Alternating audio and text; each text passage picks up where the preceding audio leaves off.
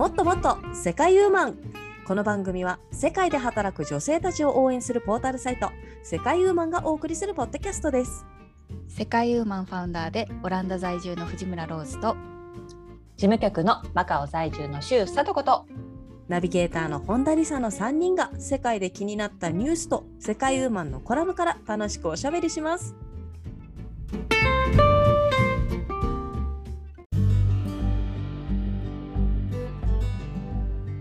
こんにちは。今週子どもの保育園でオミクロン株の感染者が出たということでゾッとした本田理沙です。今日もこつさんとさとこさんと一緒に楽しくおしゃべりしていきたいと思います。よろしくお願いします。よろしくお願いします。おとうとう身近に出てしまいましたか。出ましたね。ゾッとしましたね、どうですか？うんうん、うん、園はあの学校、うん、そう2日間お休みになった後にあの、その、うん2日間の休みの中で濃厚接触者がいないか調査していたら連絡しますっていうような感じだったんですけどなるほど、はい。うん。まあ、いないという結果で3日目には再開うんうん、よかったよかった。ね。はい。なんか個人の保護のために詳しい情報を教えてもらえないんですよ。関係者があの感染しましたみたいな感じで、はい、あそうですね、うんうん、オランダもそうですよあそう。で,、うん、でもでもねなんかまあ学年は言う学年までは言うから、うんだから誰っていうのがでいないいないんですよね。その人がしばらく来てないからああの人だって、うんうん、大体うちわではわかる。誰が来るか ですよね。でもまだそのぐらいだったらねいいけどね。うんやっぱりあのゼロコロナを目指しているマカオや香港はもう個人情報がバレバレですよ、もしかかったとしたら。までね、もうというかもうすでにそうそうマンションロックダウンにね即つながりますから。恐ろしくて。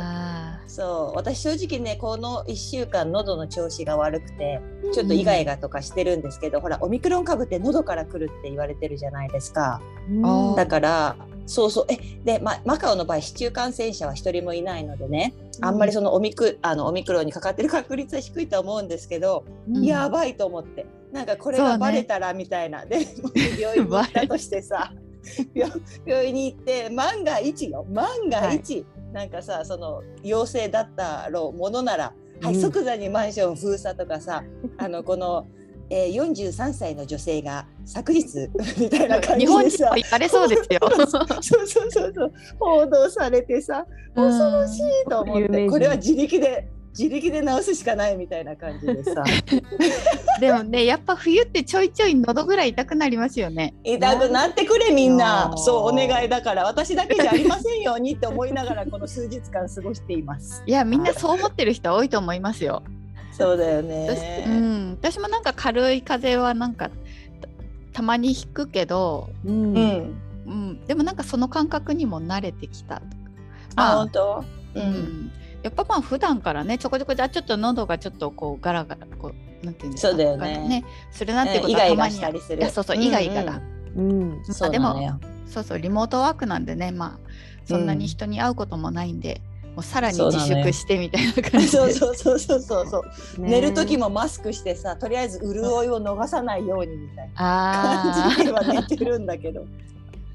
早く治るといいですね、はいはいそうですね。まあ、今回もですね、これからあの今週の気になったニュースをね、うん、紹介していこうかなと思うんですけれども、はい、今日はじゃあ、佐藤さんからお願いします。はい。はい、えっと、私が気になったニュースはですね19歳女性が単独飛行で世界一周というニュースになります。へーすごい、うん、なんかねこの、まあ、コロナ禍に世界一周っていうのもなかなか久しぶりの響きがあるなとは思いますけれども。さらには19歳という、うん、あの若い女性が単独飛行で、うん、あの小型機を小型機を操縦して、えー、5ヶ月かけて世界を回ったそうですよ。それで、うん、えー、はい、単独飛行で世界一周を成功させた最年少の女性としてギネス世界記録に認定されましたということだそうです。いや何人のこの方ねベルギーえっとね、ベルギーとイギリスの国籍を持つ19歳の方ですね。お家はベルギーだったみたい。じゃあお隣の国ですね、私。うん、そうそうそう。5つの大陸合わせて52カ国を回って20日ベルギーに戻ってきましただって。素晴らしい。な。そう、まあ、そもそもさそう小型操縦小型なんていうの？小型飛行機かこう操縦したいって思,、う思ったことある？あるある。まず。ある？してみたいけど けど、うん、怖いよね。そう。いや怖いよ怖いけどでもやっぱり、うん、この女性はねやっぱり宇宙飛行士になることが夢なんだって。それを聞いて納得したわ。納得そうですね、うん、納得した、うん、それまでだって小型飛行機に興味持ったことなかったもん私。あそうなの？えいついつ持った？ローズは。逆に聞きたい。いやでもあのー、まあ10代とかで職業どんな職業にを聞きたいかなってやっぱパイロットとか考えましたね。あ本当？いけてる。ただまあ禁止なんでちょっと難しいなと思って。確かに、ね、目のね問題ね、うん、でもねなんか意外と小型の飛行機って身近であの、うん、息子がねあれ5歳ぐらいの時ですよ、うんうん、あの一緒にあの操縦してね、フィリピンで。フィリピンでこの飛行体験ができるんですよ。で一緒にはい一緒にパイロットさんに乗ってもらって、うん、でねもう息子が操縦する小型飛行機に乗ったんですよ私。5歳の。後ろに。あれはもうねすごいドキドキしましたね。結構さ小型飛行機ってさ直接的な揺れじゃん。なんかちっちゃいからさうん、あでもでも安全運転でお願いしますって言って、うん、あの揺らなんか揺らしたりもわざとできるんですけど、まあ、そそういうの結構ですみたいな、はいはいはい、とにかく あのまあやってみたいだけなのでみたいな。すごいな。でもねあのフィリピンのセブ島でやったんですけどもうねすごい綺麗でした。ああ確かに上からの眺めがね。はいででも結構ねでも結構ね5歳でも操縦させてもらえて、うん。まあ、あんまり動かさないでねとか、ね、こうちょっとゆっくり引いてとか言って、うん、誰誰でもできると思いますよ。あのパイロットさんがすぐ横で一緒にこうあの車のほらうんうん、みたいにこう車の教習所の車みたいに横でこう、すぐ操作できるようなのを多分機種があって、うん、うんうん、後ろに乗ってた私は何もできないんでもすごいドキドキしながら確かに ドキドキするわ。うん、へえすごいあれあれおすすめおすすめ。そういうのだフィリピンにいたらできるんや、ねうん、はい。セブ島で、確かに。いい体験になるね。ありがとうコロナ終わったらぜひぜひ。はい、はい。じゃあ次はですね私からニュースを発表させていただきたいと思います、はい、今回気になった私のニュースはフランス人男性、フランス人男性、うん、子供を連れ去られたと訴え日本人の妻に逮捕状というニュースですね。怖い。逮捕状？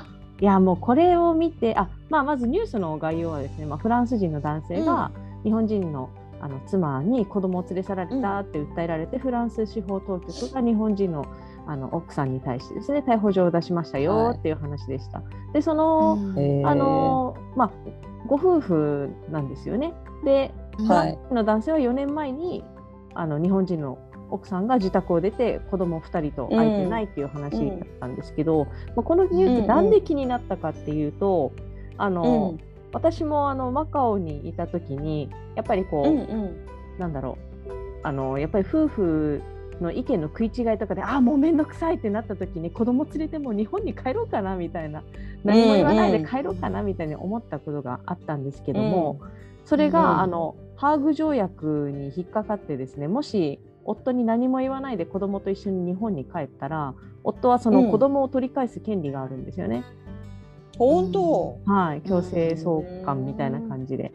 だからあそれじゃダメだってなって ただ、うんうん、あのその辺界隈だと台湾はまだそのハーグ条約に加盟していないので台湾だったらいけるかなみたいな そんなのをやっていたのを思い出して、えー、結構なんかね現実的に考えてる、ね、そうそうそう。なんかもう帰らせていただきますみたいなそんなのをやりたかったんですけど、うんうん、なんかなるほど、ね、結構面倒くさいんだな国またぐとなっていうのがあってですね、うんうんうんうん、はい。いや結局やめたわけなんですけどもちょっとそれを思い出しましたこのニュースを見て。うん。そうか。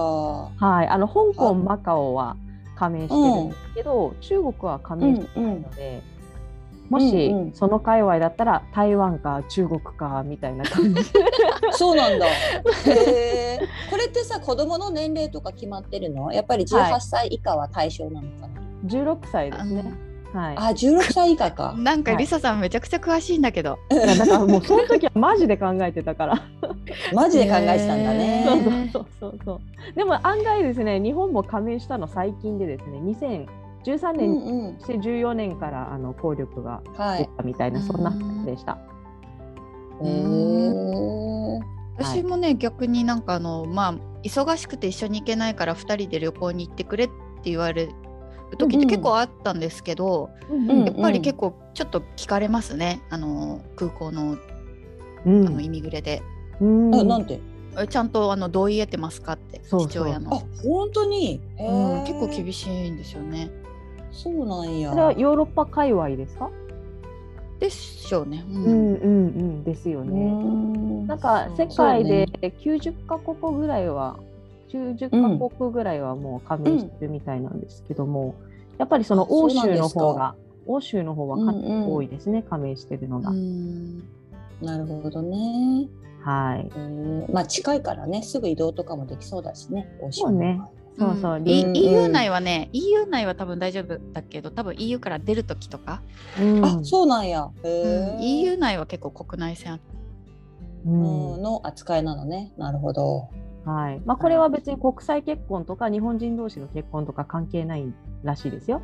あそうなんや。そうです日本人同士の結婚して海外に住んでいてであの、うんうん、奥さんと子供だけが無断で他の国に行ってしまうっていうのはもう連れ去りに当たるので。へえ、そうなんだね。なるほど、勉強になります。はい、というわけでした。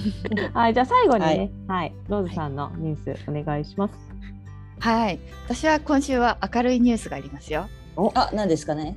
オランダのハードロックダウンがついに終わりました。あ、おめでとうございます。お疲れ様です。いや、えっ、ー、といつからでしたっけね、11月からかな？うん、結構長かった気がする。長かったです。ね、11月から、うん、そう、最初1ヶ月だったのに延長になっても1ヶ月だったと思うんですけど、うんうん、まあね、そんなにまああのスーパーとかは食料系はずっとエッセンシャル開いてたので、うん、そんなに変わらないかなと思ってたんですけど、うんうん、今日ねあの土曜日にあのマーケットやってるんですけど、うん、はい、行ってみたらもうすごい人でした街が。そうなんだ。いやマーケット毎週ずっと開いてたよって思いましたけど、あの人たちはどこから来たんでしょうねってぐらい混み合ってましたね。うんうん、すごい。なんかじゃあ今日あれなんじゃない？お祝いのさみんなお祝いの品を求めに来たんじゃないかしら。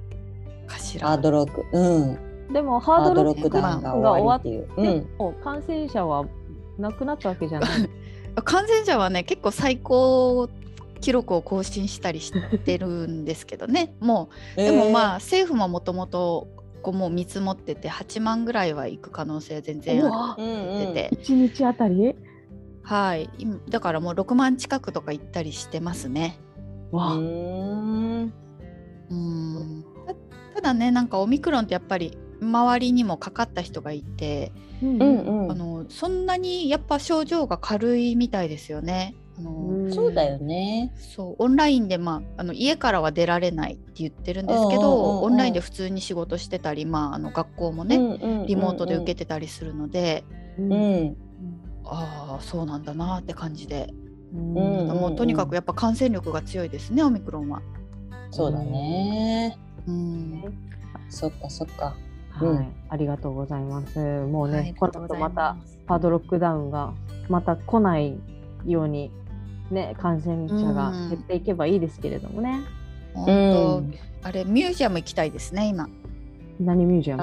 ミュージアム何ミュージアムに行きましょうかね。あでもとりあえず行きたいという、はい、あのあいずっと閉まってたのが開いたと開いたって確か書いてあって。そうかそうか。はい、ね、そうアムステルダムの船のミュージアムが行けてないんで、そこかな。船のミュージアム？船の船舶はい行ってみようかな。あのアムステルダムセントラル駅のすぐ近くにあるので。あそうなの、いいねうん、私ねあのミュージアムカードっていうカードって言って1年間行き放題のカードに入ってるんですけどそんなのあるの、はい。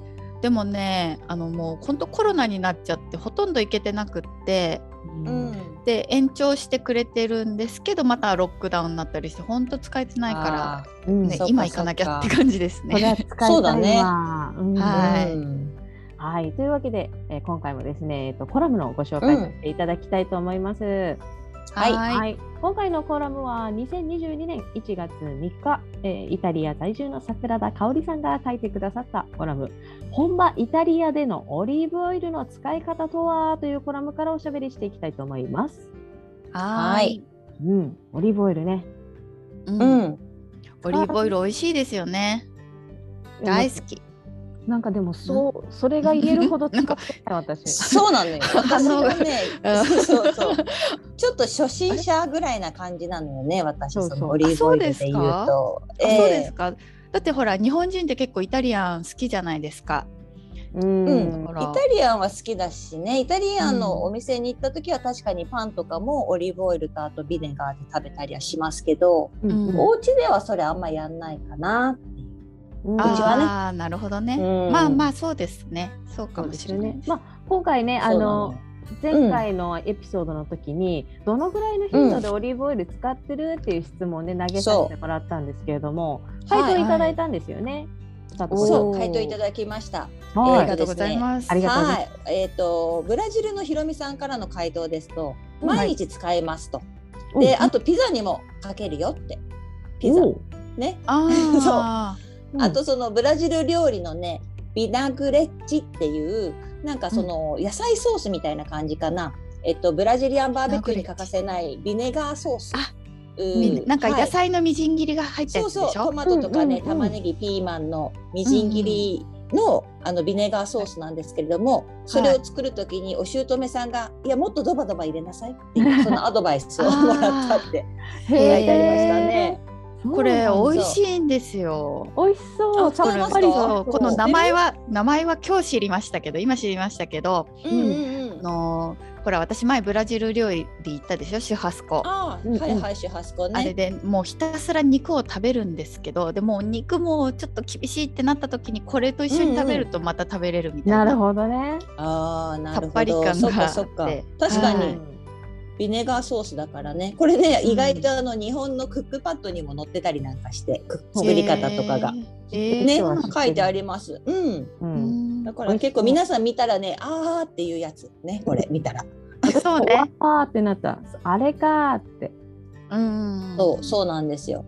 あとね、チリのはい、えー、美和子さんからも頂いていてあの日本のサラダ油のような感覚でほぼ毎日使ってますということだそうですよ。うんってことはなんかあのフライパンのお料理とかに使うってことかな、うん、そうそう、うん、洋食系はね、うん、ほぼ前洋食系の場合はほぼいつも使ってますっていうことでした。あら、うん、結構使ってる方多いのかしら、ね、多いのかしら？私もそういう使い方してますね。あ本当。おしゃれだなみんな。い。や、おしゃれっていうかなんかサラダ油は使いたくないんですよ。うん。そうなの？なんかなんかね確か体にあんまり良くない。へでそのちゃんとこう種から絞ったタイプの油がよくって、うん。うん、だからまあオリーブオイルとかごま油とかあとまあ、はい、ひまわり、はあはあはあ、そのあたりかな。あとグレープシードとかですかね。最近も私、うん、グレープシードのぶどうの種から取った油。は結構あの香りがなくて使いろいろ使いやすいんですけど。うんそうなんですね、うん、でも今回のねコラムの方うん、イラッと見たら、はい、そうオリーブの実も美味しいですよね。いや美味しい好き。うん、美味しい。昔だったけど大人になったら食べられるようになった。確かにねちょっと大人の味かもしれないですね。うん。緑の金と言われるオリーブオイル。緑なのか緑の金。わかんない。そうそうそう。緑のゴールドってことね。どっちやねんみたいな。そうそうそう色色を色で表現するっていうね。そうそう、うそうね。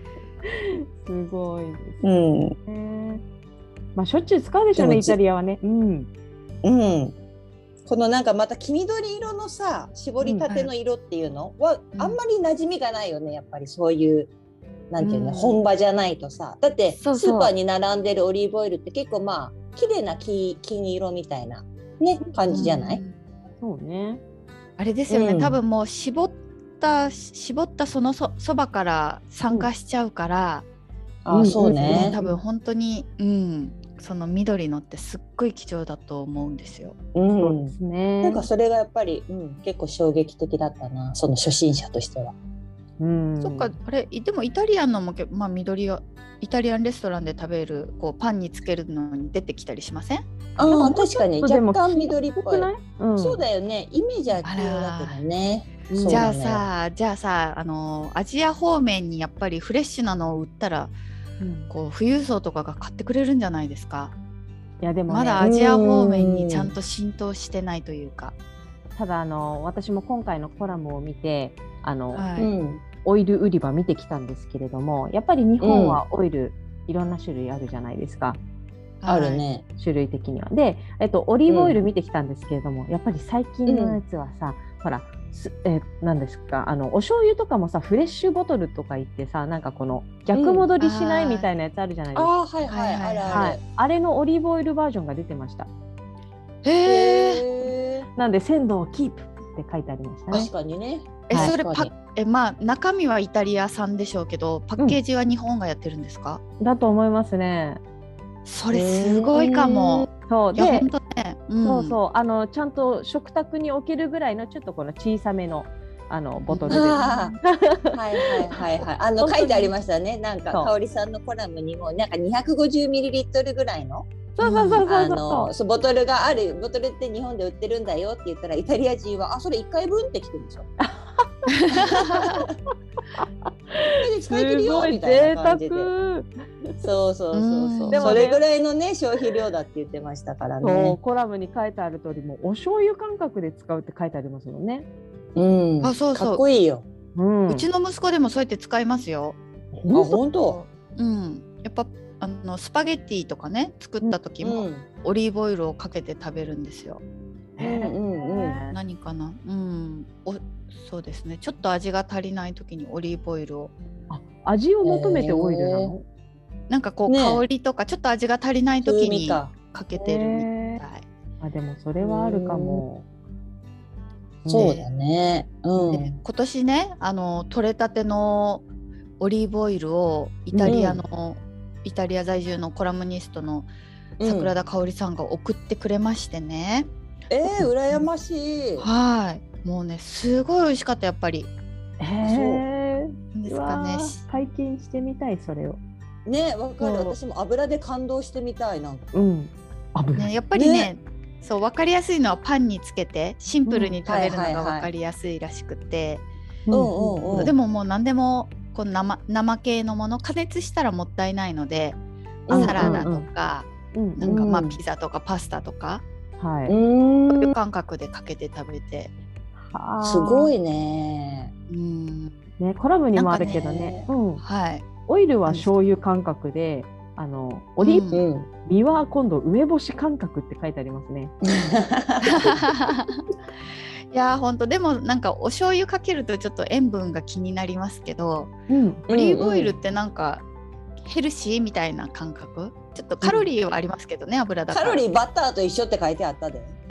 いや油だでもなんかその油、うん、種類もあるじゃないですか、うんうんうん、油でも健康な油と例えば牛肉の油は健康じゃないけど、オリーブオイルオイルの油は体にいいみたいなそんな気持ちで私も思い切って使ってますけど。なるほど、ね、どうなんでしょうかね。ポリフェノール摂取みたいなそんな感じ、ね、そんな感じそんな感じ。はいはいはいはい。なるほど、だってさ確かに、うん、イタリア人って便秘しないんでしょ？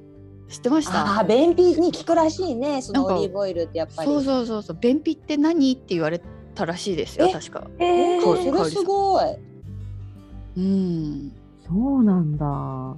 え意外だってさ日本人はさ結構ほら穀物食べるからさ、うん、意外とそっちのね繊維系とか食べるから便秘も少ない方なのかなと思いきや、うん、日本人便秘多いんじゃないですか？特に女性とか。あじゃあ腸が長いからかそれは。うんどうなんでしょうね。うん。あでもその便秘何？っていうのはすごいね。ねそれはきっとオリーブオイルだわ。うん。かなへえそうね。私も確かになんかで見た YouTube かなんかでオリーブオイルプラスキウイでもう便秘知らずみたいなこれ最高みたいな。え1キウイ週間にうんキウイプラスオリーブオイルで1週間にうんこが10回出るって書いてあった。相当じゃんねそれって。なんかその組み合わせあんま考えたことなかったですねだってキウイってなんかニュージーランドとかそういうイメージなんですけど、うん、でもうんキウイも確かにねあれだよ。便秘に効くって結構有名。あー。あれあんまり見かけない。まあ売ってるのは見たことあるけどね。うん。うん。へえじゃあお腹の、お腹のねお通じが悪い時ちょっと食べて試してみますかね。うん、そううしましょうかね。うん。うん。いいですね。なんかあの私はあのオリーブオイルあんまり使わないですけれども、まあでも体にいいのは知ってるんですけど、逆になんかこう体に良くないと分かりつつも使ってしまうものっていうのがあるんですよね。例えば何。ですか、うん、スイートチリソース。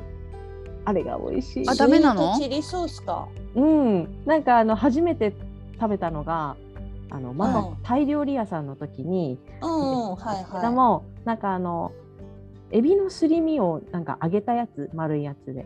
うん、うん、あるね。はい。あれ揚げたやつにそのスイートチリソースつけて食べたらめっちゃ美味しいと思って。もうなんか、あうんうんうん。揚げ物イコールスイートチリソースがないといいやスイートチリソース揚げ物にめっちゃ合いますよ。めちゃくちゃ合う。よね。そう、うん、うん、なんかマックのポテトですらスイートチリソースつけたりとかしてて。え、本当？そうなんだ。そうそうそう確かにねあめっれ結構結構甘いですよね確かに、うん良くないと思いつつ、つい使っちゃうんですよね。うーん。なんかやっぱドレッシあれ良くないの？うんやっぱりケチャップとかさマヨネーズとかさそういうドレッシング系とかってあんまりまはいはい、はい。あの、ないならない方がいいって言われてるじゃないですか。うん、まあ、そうかもしれないね。うん。うんそんなんないですか？二人は。それ言ったら私もチリソースだわあ本当に？あそうチリソースっえ、てでも、お辛いやつ家。にあんの、チリソースとかがあ。るよ普通にオランダ売ってますようん。あのうんほらインドネシア文化？あはい。結構あの食生活でも身にあるのでうん、うん普。通に安く売ってるのでなんかちょっとなんか甘みと辛みが欲しいなって時とりあえずうん。なんかちょっと足したりつけたりしてはい、はい、はい、まはい。すけどねあそう悪いの？まあよくはないでしょうねどう考えてもそうなのうよ。ん。なるほどね。うんそっか、そっか。マカオとかも結構調味料豊富ですよね。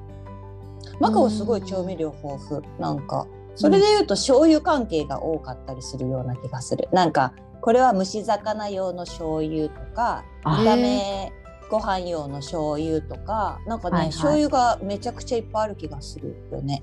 ありましたへね。ーなんかあの天津うんのテイクアウトを頼んだことがあるんですけど、うんうん。なんかあの、うん。持ってきてその醤油がなんだろう日本のお寿司のあの持ち帰りの醤油みたいな感じでなんかパックに入ってるやつが何種類も来て、うんうんどれうん。どの醤油をどれにかけたらいいか私は全く分からなかったんですよね。あ。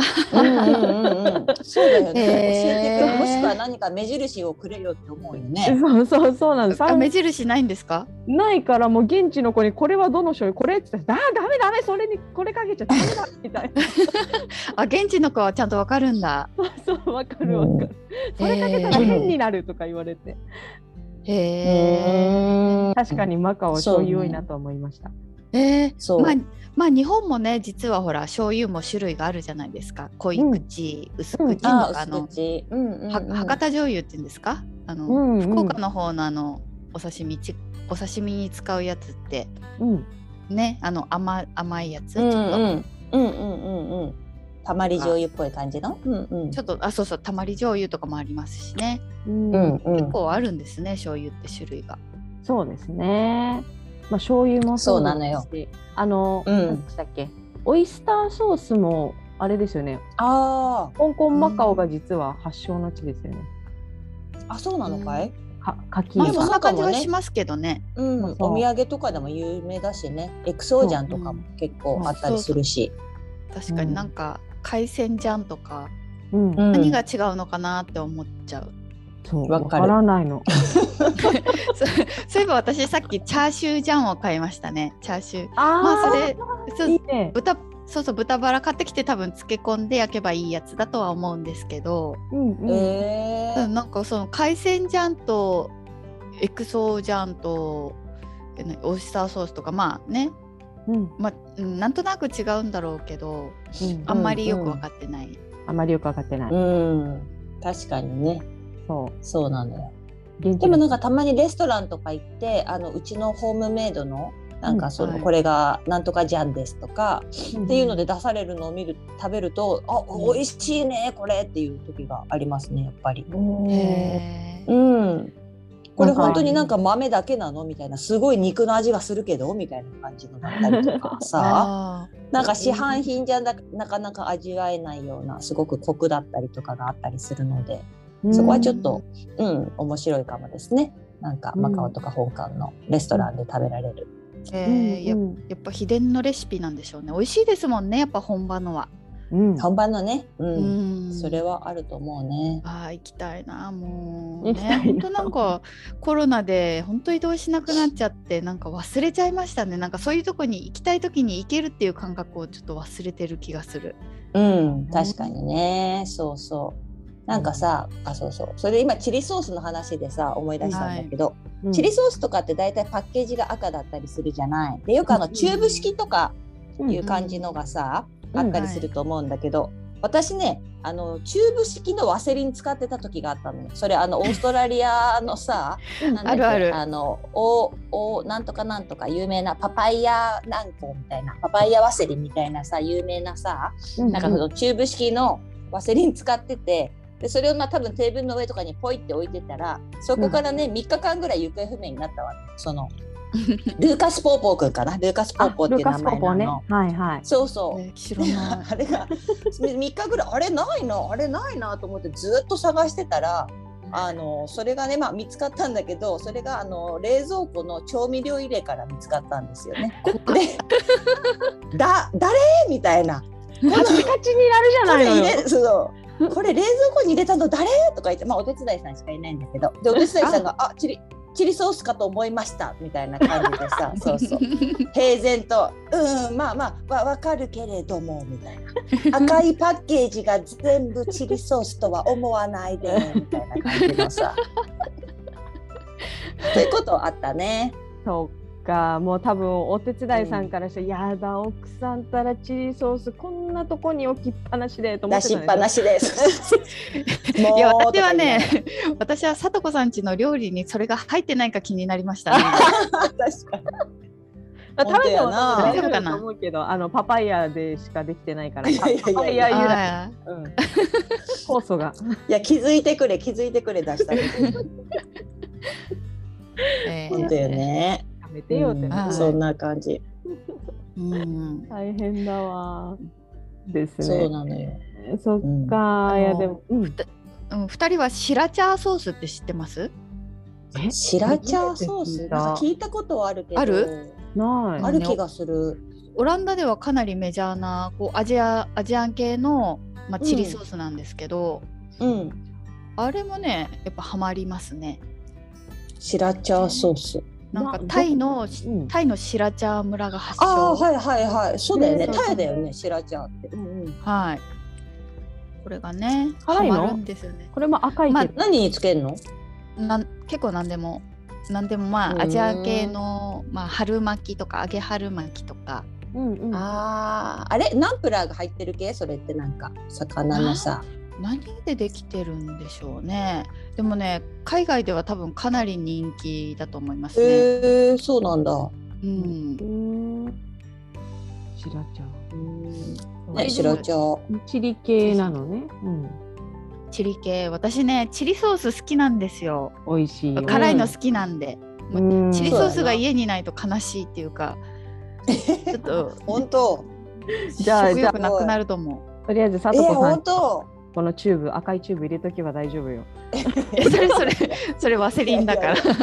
ワセリンだからそれ。そう。ああそっか。一番お気に入りはデスソースみたいなやつもさっきも買ってきましたけどねもう切らさないようにすごいデスソース食べかけるの？うん。まあ基本パスタあ、やっぱ麺なんだパスタねに。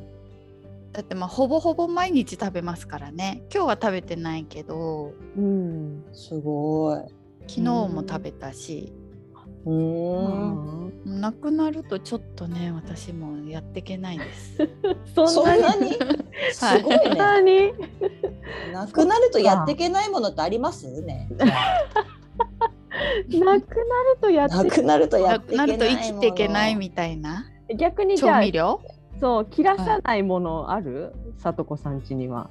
これはちょっとの私コーヒーが切らしたくないななんか。コーヒーもし飲めなかったら著しく生産が 私悪くなると思うよ。やっぱり、えーうんコーヒーかな。コーヒーとあとチョコかななんか。とりあえずその2つが揃ってたら。仕事の時はもうその2つをとりあえず手元に置いておきたいタイプ。うん。えー、1日何杯ぐらい飲むんですかコーヒだからよそこよねあのそうそう。まあ最低3杯は飲むよね。あらーあでもー。だっね。たらいいと思う。なんかねオランダ人もすごいコーヒー飲むらしいんですけど、うんうん。なんかなんかランキングでもた確か1位とかで1日7杯？あーわかるよ。気持ちはわかる。あそう。気持ちはわかるけどやっぱり周りにこう止められるっていうかそうそうそう、うん。二言目にはうちの夫が「はいがんになるよ」とかすぐ言うんだなんか 言われる。はい飲みすぎとかでそう、うん。やっぱりおお姑さんもねやっぱりもうこの年よ40とか過ぎたら1日1杯ぐらいにしといた方がみたいな感じで言われるから、一日一杯でもかなり譲歩されてる方ですよね。そもそも飲むなぐらいの勢いじゃないですか。うん。ああそうそうそう。なんなら半分とかさカップ半分とかさえええどどどどういうことみたいな そうそうそう。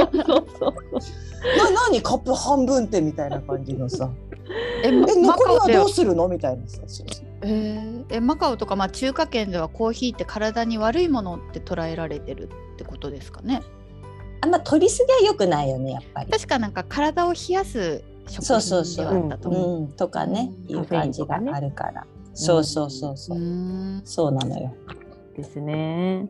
うちはね、うんあのお、うん。た卵よ。卵。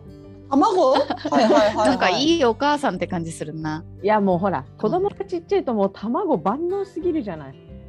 うん。卵卵はまあそうですね。。切らしたくはないですね。そうだからさもう最近オムレツが朝から作ってとか言われるから、うんうんうん。作るとやっぱりこう綺麗にこう巻くってなるとやっぱ卵1回で3個ぐらい使うから、あっという間になるんで、おお。もなるほどね。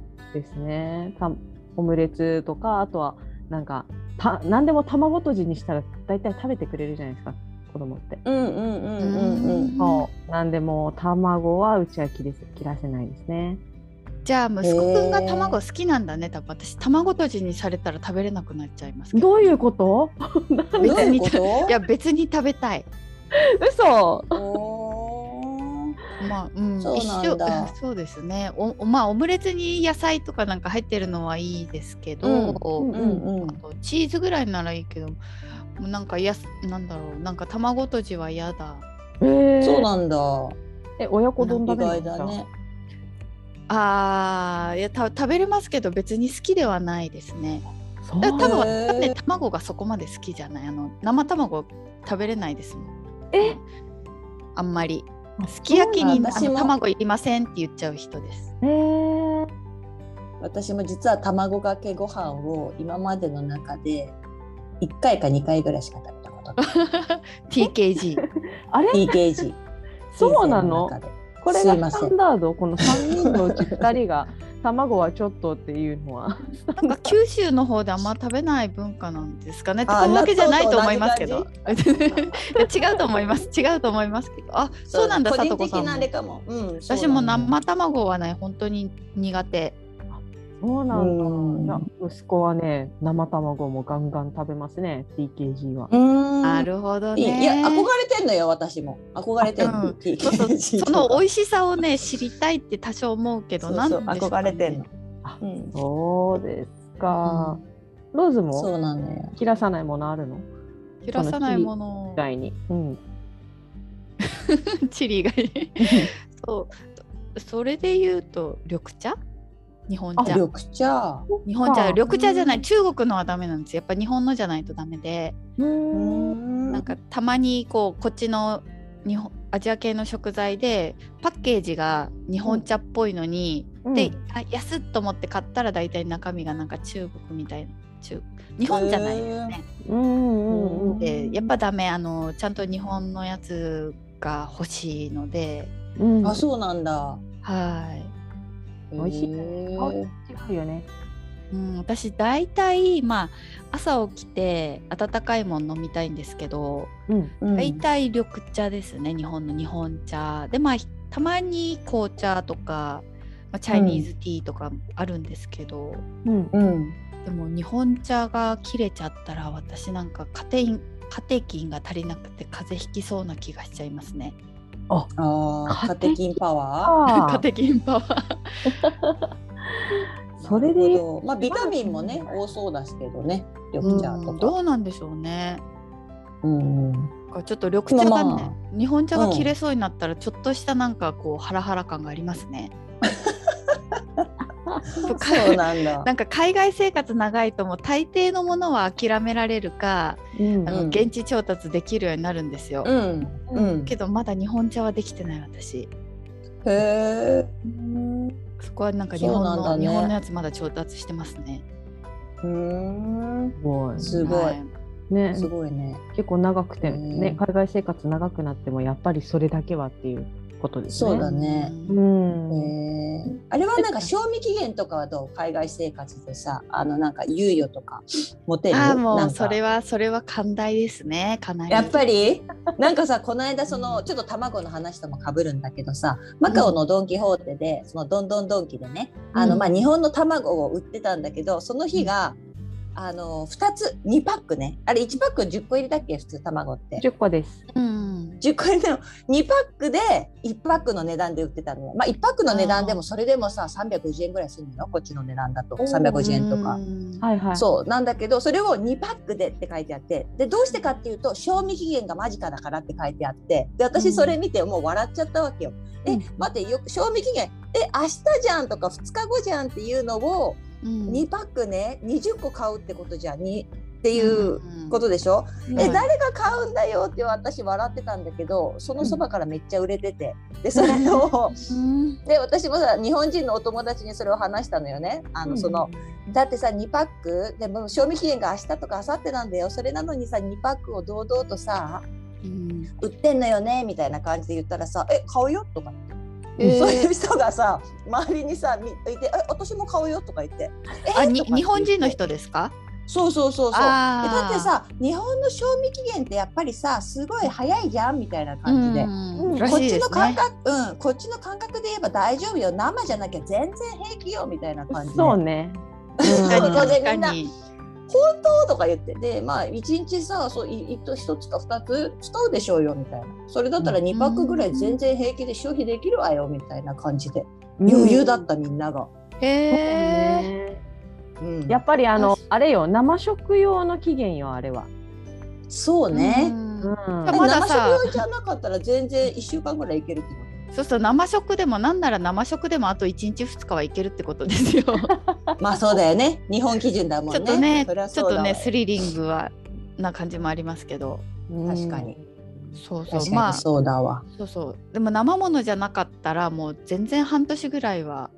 そうだよね。ノーノプロブレム。そうだよね。なんかなん調味料なんかも全然一年ぐらいでも平気、ね、そうそうそう年がね今一年越しで変わってても、うん、え全然食べれるよみたいな。お腹痛くなんないよみたいな、ね、そんな判断基準ですよね。なっちゃうよね、うん、確かにね確かにやっぱり味は落ちてますけど、うん、でもまあお腹壊さないなら捨てたらもったいないですしね。うん、そうね、うん、全然いっちゃいますね。それはあるかも。確かに。はい、うん、私もそうだわ。昨日、未開封の生くるみを、うん、もう3か月ぐらい過ぎててやっちまった。ん。ですけど、まあ未開封だしね、開けて食べてみたら全然大丈夫。美味しい。そうそうそう。うん。そうだってやっぱ日本のその基準がすごい厳しいみたいですよ。うん、あそうなんだ、うん、だってなんかねあの、まあ、日本基準で冷凍食品かな？何か日本基準で、あの賞味期限がついてたのが、まあ、こっち基準だとプラス1年とか平気でつくんですって。ええプラス？だから長期長期保存用の冷凍食品ですね。でもなんかそんな単位で伸びるぐらいかなり厳しい水準で定められてるから、うん、だから、うん、もうお腹でね 自己自己責任と言いますか。なるほどね。そっか、安心しました。みんながそうだった。分かった。はい、ありがとう。ありがとう。まあそんなね、あのまあ今回話戻りますけれども、まあオリーブオイルは、うん、まあでもやっぱり鮮度が命ですからね。いつかオリーブオイルはね、はい、ねいつか新鮮なやつを食べてみたいなと思いますけれども。そうか、うん、こうお願いしたら、かびさんあのまあお金払いますんでってことで、買う人いる、うん、このリスナーの方とか。ね、いや本当に全然違いますよ。あの私ね香織さんの前にイタリア旅行に行った時に、スーパーで売ってたオリーブオイルを買ってきて、まあ、うん、旦那の自宅に戻って食べたんですけど、うんうん、オランダに売ってるものとやっぱり味が違ったんですよ。あそう、うん、でこれは美味しい美味しいって言いながら、まあ、スーパーのですけど食べてたんですけど香織さんからのはもうあのまたレベルが違いました。えー、すごい。だってさ、コラムの締めくくりがさ、今では食べられないオリーブをね、うん、6000年も前にどうしてオイルを抽出できることが分かったのか、どうしてこうやって食べようとかって思うぐらい美味しいってことだよね。うん、そうですね。そうだね。うん、そうだそうだ。逆に言うとなんか6000年間こう改善されてきたんじゃないですか。あどんどん？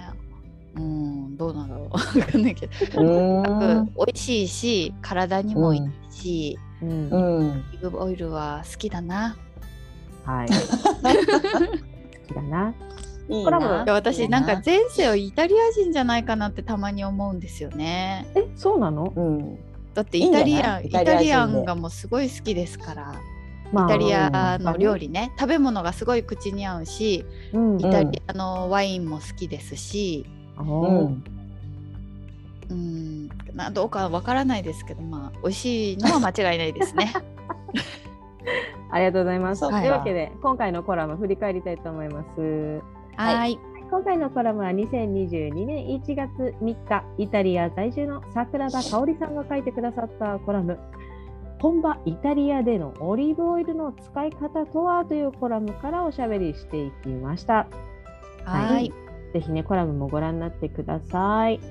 で、お願いいたします、はい、現在募集中の、回答募集中の質問を発表したいと思います。はい、お願いします。はい。現在募集中の内容はですね、受験の思い出教えてという内容になっております。えー、ああ、ちょうどね、この間センター試験、今もセンター試験って言わないのか。共通。あ、言わないのか。全国共通。言わないんだよ。うん、えー、そうそうそういう感じだよねがこの間だったもんね先週の土日だったかな。うん、ですわあれね、うん、お正月がなくなるんですよね受験生の時は。ああそうだね。うんちょっと思いタイミング変えられないのかな？あいやもう受験はもう二度とごめんですね。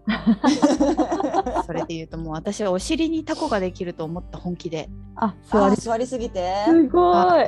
まあ指はもちろんのことお尻にもできるできるんじゃない？まだねこう裏若き10代なのにみたいな。えー、すごいね。もう一生分勉強したんでもうしないかなとか言って、でもでもでも逆に言うとそこでなんかいっぱいしたから勉強も好きになってまあ、たまには勉強、こう興味があることであれば、うん、やりたいなって思う自分にもなったかもしれない。うん、ね、いい。いろいろね そういうはいそういう方もいろいろ聞かせてください。受験の思い出。でも、はい、お待ちしております。リスナーのなあのーあれですね年齢層から言うと自分の受験の思い出っていうより多分お子さんの受験の思い出の方が あの割と最近あなるほどねお子さんの受験もね。いやまたね私もまだ未経験ですけどやまた子供の受験となると違いますよね。もう、うん、そうだね。私のお友達日本に住んでますけど、あの中学のお受験がなんかもう、本当にすり減るみたいな感じでしたね。親が。大変で、ね、本当？おそっかそっか。ねそういうお話もぜひぜひ伺いたいですね。あねあの、うんえー、ツイッターやインスタグラムの方からね、えー、ご回答ください、はい、というわけでここまでのお相手はナビゲーターの本田理沙と事務局の周佐子とファウンダーの藤村ローズがお届けしました。ありがとうございました。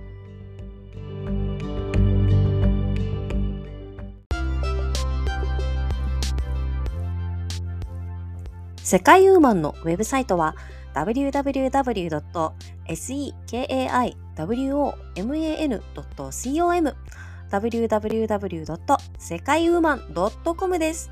エピソードの概要欄にも URL を記載しています。